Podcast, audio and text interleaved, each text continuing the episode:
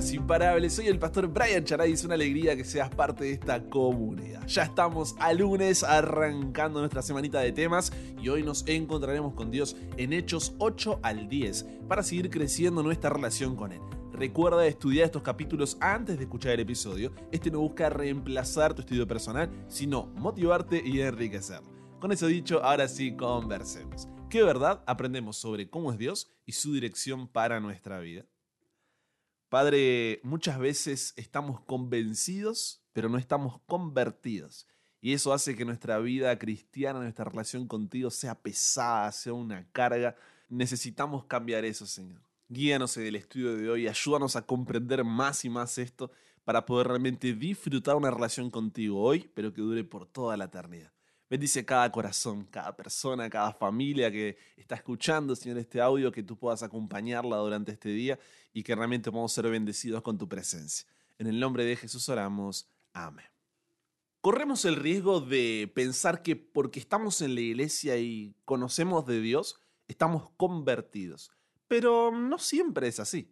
No podemos confundir conversión con convicción. Las palabras son parecidas, pero tienen significados completamente diferentes. La primera tiene que ver con el corazón y la vida. La segunda se limita tan solo a lo que se almacena en la mente. Hechos capítulo 8, 9 y 10 nos presentan tres historias de conversión. Hechos 8 comienza con una nueva sección del libro. El mensaje del Evangelio, conforme Jesús lo había ordenado en Hechos 1, ya no era compartido solamente en Jerusalén, que estaba ubicada en Judea, sino que también llegó a Samaria por medio de Felipe, a quien luego también se sumó Pedro y Juan, quienes unos meses atrás, al haber sido rechazado por una aldea samaritana, le había propuesto a Jesús si quería que mandara que caiga fuego del cielo y los destruya. Así que bastante habían cambiado los discípulos judíos y samaritanos no podían ni verse, ¿recuerdas? Como vimos cuando estudiamos en Juan 4. Sin embargo, el amor de Dios lo cambiaba todo. La iglesia seguía expandiéndose con el poder del Espíritu Santo. En este capítulo se relata la conversión del etíope, un alto funcionario de la reina Candace, lo que sugiere que era una persona influyente y poderosa en su país, que estaba leyendo el libro de Isaías mientras viajaba allí en su carro. Felipe se le acercó y guiado por el Espíritu Santo explicó el pasaje de Isaías y predicó sobre Jesús. Conmovido por la enseñanza, el etíope que pidió ser bautizado y así se convirtió.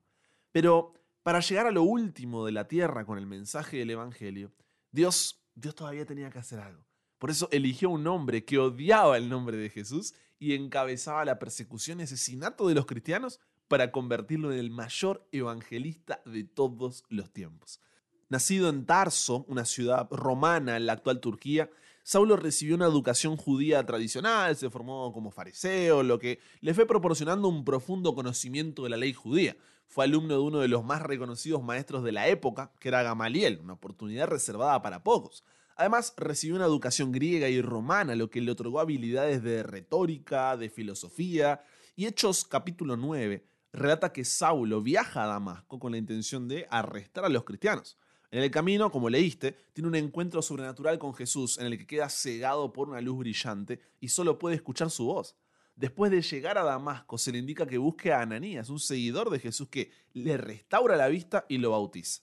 Sobre Saulo dice en Hechos capítulo 9, versículos 15 al 16, Instrumento escogido me es este para llevar mi nombre en presencia de los gentiles y de reyes y de los hijos de Israel, porque yo le mostraré cuánto le es necesario padecer por mi nombre. Esto no entraba en la cabeza de los discípulos. Saulo ahora es un discípulo. El perseguidor se vuelve perseguido.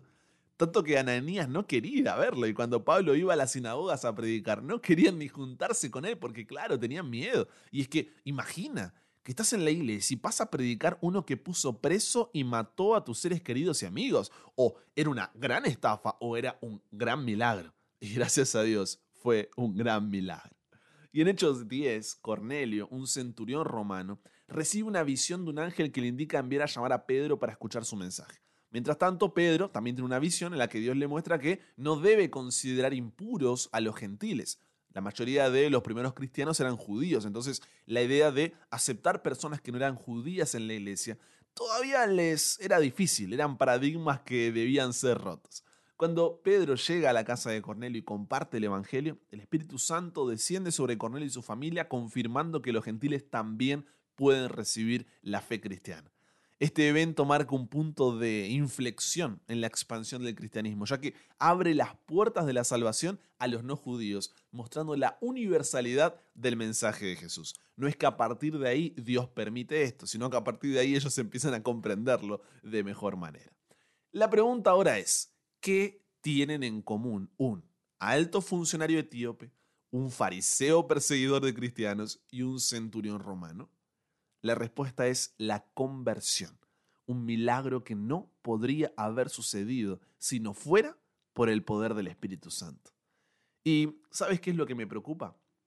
Que somos una generación con muchos convencidos y pocos convertidos. Cierto día alguien te dio una serie de estudios bíblicos, aceptaste las doctrinas que te enseñaron y finalmente decidiste bautizarte. Al salir del bautisterio pensaste, ¡ay, ahora estoy convertido! Y así debiera ser normalmente, pero tal vez no sea así. Estamos convencidos de la doctrina, pero estar convencido no significa estar convertido, ¿eh? Y ahí comienza toda la confusión. Pasamos por la vida llenos de teorías y de doctrinas, pero vivimos con esa permanente mm, sensación de vacío, de, de impotencia, de fracaso. Ningún cambio externo, como corregir este o aquel mal hábito y conducta, significa que estemos convertidos. Los cambios externos pueden ser una expresión de esa conversión interna, pero no son su fundamento. Una persona podría tranquilamente dejar de cometer ciertos pecados o adoptar un comportamiento moralmente correcto por razones externas como la presión social, el miedo al castigo, sin experimentar un cambio real en su relación con Dios. Por eso muchas veces queremos amar a Dios y no lo conseguimos. ¿Por qué? Porque estamos convencidos, pero no convertidos. Para entender mejor el tema de la conversión, tenemos que ir hacia el Edén, hacia atrás. Allí encontraremos a Adán y a Eva recién salidos de las manos del Creador, seres perfectos que habían sido creados así, sin propensión al pecado, con la capacidad de obedecer. Disfrutaban obedecer. Obedecer era para ellos tan fácil como lo es para ti y para mí el respirar. No necesitaban esforzarse para eso. Tenían una naturaleza perfecta. El problema comenzó cuando pecaron porque en ese instante perdieron su naturaleza perfecta y adquirieron una naturaleza extraña, incapaz de obedecer, que disfruta las cosas impropias de la vida, una naturaleza pecaminosa. Bien, con esa naturaleza pecaminosa el ser humano ya no consigue obedecer naturalmente.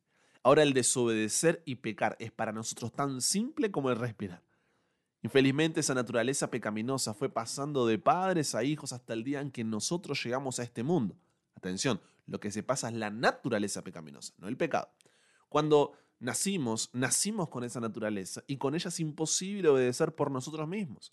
Eso es lo que la Biblia dice en Jeremías capítulo 13, versículo 23, cuando menciona, ¿mudará el etíope su piel y el leopardo sus manchas? Así también, ¿podréis vosotros hacer bien estando habituados a hacer el mal? En este momento puede que te preguntes, bueno, Brian, pero ¿eso quiere decir que nunca voy a conseguir obedecer? La respuesta es, de la manera que naciste, te respondo, ¿con esa naturaleza que recibiste de tus padres? No, nunca. Eso fue lo que Jesús quería aclararle a Nicodemo cuando en Juan 3 le dijo, el que no naciere de nuevo no puede ver el reino de Dios. Veamos esto de, forma más gráfica. Supongamos que eh, un día un lobo comience a observar la vida de las ovejas y después de cierto tiempo el lobo lleve a la conclusión de que el mejor modo de vida es el de las ovejas y decida juntarse al rebaño. Para ello se recubre con una piel de oveja y va a convivir con ellas.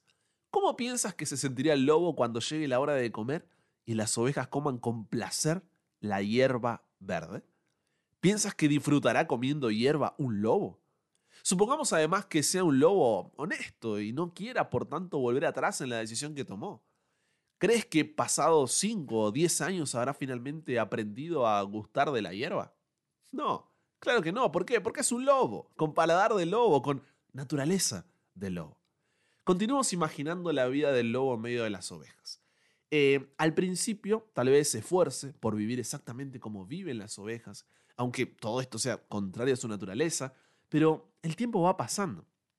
el entusiasmo de la decisión va disminuyendo. Y finalmente, después de uno o dos años, ya no consigue continuar atado a un tipo de vida ajeno a su naturaleza. Entonces, un día, mientras las ovejas duermen, se levanta en silencio y se va. Lejos del rebaño, se despoja de la piel de oveja y vive como lobo, come como lobo y hace, en fin, todo lo que los lobos hacen. Después de haber dado rienda suelta a sus instintos y gustos de lobo, vuelve al redil y se coloca nuevamente la piel de oveja, como si nada hubiera pasado. ¿No sucedió nada? Claro que sí. Y él lo sabe, y llora en silencio por esa hipocresía. Un día, no pudiendo soportar más ese tipo de vida, clama desde el fondo de su corazón, Dios, tú sabes que quiero ser una oveja de verdad, pero tú conoces mi verdadera naturaleza, soy un lobo, nací lobo, no tengo la culpa de haber nacido así, pero Dios mío, por favor, no quiero continuar siendo un lobo, quiero transformarme en una oveja de verdad. Haz alguna cosa por mí. Y esa es la condición en la que todos estamos. Dios mío, por favor, no quiero continuar siendo un lobo, quiero transformarme en una oveja de verdad. Haz alguna cosa por mí. ¿Sabes qué es lo que sucede entonces? Dios hace el milagro de la conversión. Convierte a ese lobo en una oveja de verdad, con corazón de oveja, con paladar de oveja, con mente de oveja. Eso es exactamente lo que Dios promete hacer contigo y conmigo en Ezequiel 36, versículos 25 y 26, cuando dice, esparciré sobre vosotros agua limpia y seréis limpiados de todas vuestras injusticias y de todos vuestros ídolos os limpiaré. Os daré corazón nuevo y pondré mi espíritu dentro de vosotros. ¿Me explico? Dios promete darnos una nueva naturaleza, la naturaleza de Cristo que disfruta amar a Jesús, que se deleita en la obediencia. Eso es la conversión, un nuevo ser, no solo la apariencia de un nuevo ser, sino un ser capaz de amar, un ser que quiere obedecer, un ser que se deleita en hacer la voluntad de Dios. ¿No es esto una promesa increíble? Nadie lo ve, ¿eh? sin embargo el milagro sucede porque la promesa no es humana, sino divina. Ahora, atención, hay una cosa que deberíamos entender antes de continuar. Tenemos que saber que no todas las conversiones son iguales. Algunas suceden en un instante. Una persona puede ser transformada en segundos, pero otras veces ese proceso es gradual y lleva su tiempo. Algunas conversiones están acompañadas por una gran emoción y otras no. Esto no significa que la primera sea necesariamente más auténtica, más verdadera que la segunda. Algunos cristianos pueden recordar el momento exacto de su conversión y otros no pueden hacerlo porque fue un proceso gradual. Saulo de Tarso cayó del caballo y se convirtió, pero no piense que todas las personas deben caer del caballo para convertirse. Lo que realmente importa es que el cambio de la naturaleza suceda. Entonces la transformación es una realidad. De repente, el lobo se transforma en oveja. Brian, pero ¿y, cómo sucede eso? ¿Y cómo sucede la conversión? ¿Cómo puedo realmente ser convertido y no solo convencido? Bien, te voy a compartir cuatro pasos. Primero, no es una iniciativa nuestra, sino de Dios. Él es quien nos busca. Dios hará todo lo que haga falta para colocarnos en un punto de absoluta dependencia de Él.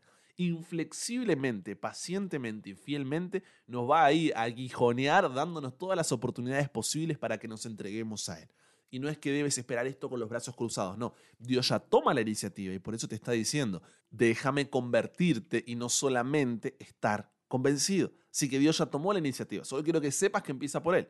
Segundo, no existe nada más difícil para el orgulloso corazón humano que reconocer.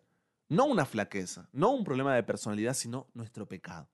Nada de echar la culpa al factor hereditario, al ambiente en que fuimos creados, a la falta de oportunidades que tuvimos. No, tenemos que correr a Jesús y clamar en oración, Señor, ayúdame, porque soy pecador. Soy el único responsable, no tengo explicación, solamente quiero ser perdonado. Necesito de ti, solo no puedo. Esta debe ser nuestra oración diaria. Pero para poder reconocer nuestro pecado, necesitamos ir a la palabra de Dios, ser llenos del Espíritu Santo, porque Él es el que nos convence de pecado. Entonces, si cada día no buscas a Dios, no puede haber esa conversión. Tercero, de nada vale querer ser bueno por nuestros propios esfuerzos. La humanidad está enloqueciendo porque habla de autodisciplina, de energía interna, de fuerza mental. La humanidad se olvidó de contemplar a Jesús, está mirando dentro de sí en busca de soluciones, cuando solo encuentra fracaso y frustración. Nada de eso. Miremos a Jesús y digamos, Señor, ya intenté todo y no conseguí nada. Llevo dentro de mí una extraña naturaleza que me conduce al pecado. Por favor, ayúdame, porque yo no puedo. Y cuarto, confía en que Dios sí puede. Nuestros pensamientos determinan nuestros sentimientos y nuestros sentimientos nuestras acciones. Entonces, solo podremos ser vaciados de nuestro pecado cuando seamos llenos por Dios. Solo podrás vencer tu amor por el pecado cuando tu amor por Dios sea mayor. Para eso cada día debes buscar llenar tus pensamientos de Dios para que su voluntad dirija la tuya y moldee tus afectos. Es en esa entrega cuando Dios quiere, dónde Dios quiere, cómo Dios quiere, en lo que Dios quiere, esa sumisión, rendición total que se encuentra la conversión. Porque sin eso, uno todavía no entrega el control y uno sigue siendo lobo. Uno no puede convertirse en oveja. Es allí que sucede el milagro. Un milagro que es capaz de cambiar a un alto funcionario de Etiopía, a un perseguidor de cristianos y a un centurión romano. Porque no importa cuán lejos te hayas sido, o cuán bajo hayas caído, la gracia de Dios puede alcanzarte allí donde estás. Pero para eso debes dejar de mirarte a ti mismo, si no verás imposible salvarte. Mira a Jesús y verás imposible perderte. Conversamos con Dios sobre esto. Padre, queremos ser convertidos. Queremos que a pesar de las luchas de cada día, de, las tentaciones, de, todo lo que pasa en la vida cristiana, porque hasta el propio Pablo decía, ¿no? Eh, lo que quiero hacer, eso no hago, y, miserable de mí, ¿quién me librará de este cuerpo de muerte? Y él ya estaba convertido. Entonces, no es que la conversión significa que nunca vamos a dejar de pecar, Señor, pero sí que nuestro corazón es transformado y te desea, te anhela, se entrega, se somete, se rinde completamente a ti. Y eso queremos buscar cada día, Señor. Necesitamos estar convertidos, no convencidos. El convencerse es solamente teórico, el convertirse es una vida entregada por completo a ti, vivida para ti, donde decimos ya no vivo yo, ahora Cristo vive en mí, donde decimos si vivimos para el Señor vivimos y si morimos para el Señor morimos, ya sea que vivamos o muramos del Señor somos. Pero hasta que no seamos esa generación, Padre, hasta que no seamos esa persona, la vida cristiana será una carga total, porque no nos entregamos por completo, solamente estamos jugando a medias o a lo sumo te estamos utilizando. Necesitamos ser convertidos, Señor. Ayúdanos a dar ese paso, ese paso que cambiará nuestra vida. Habrá luchas, habrá problemas, dificultades, caídas, pero estaremos contigo. Ya es hora, Señor. Ayúdanos a decidirnos por ti hoy. Nos entregamos hoy a ti. Cámbianos, renuévanos, transfórmanos. Somos tuyos. En el nombre de Jesús oramos. Amén. Con eso llegamos al final. Comparte con otros lo que aprendiste hoy. Súmate a la comunidad en WhatsApp totalmente gratis si todavía no lo has hecho para recibir una notificación de tu celular cada mañana, escuchar los episodios sin conexión, tener material extra, hacer tus preguntas, acceder a contenido exclusivo y te espero en el siguiente para que nunca pares de aprender y nunca pares de crecer. ¿Por qué? Porque hasta el cielo no paramos.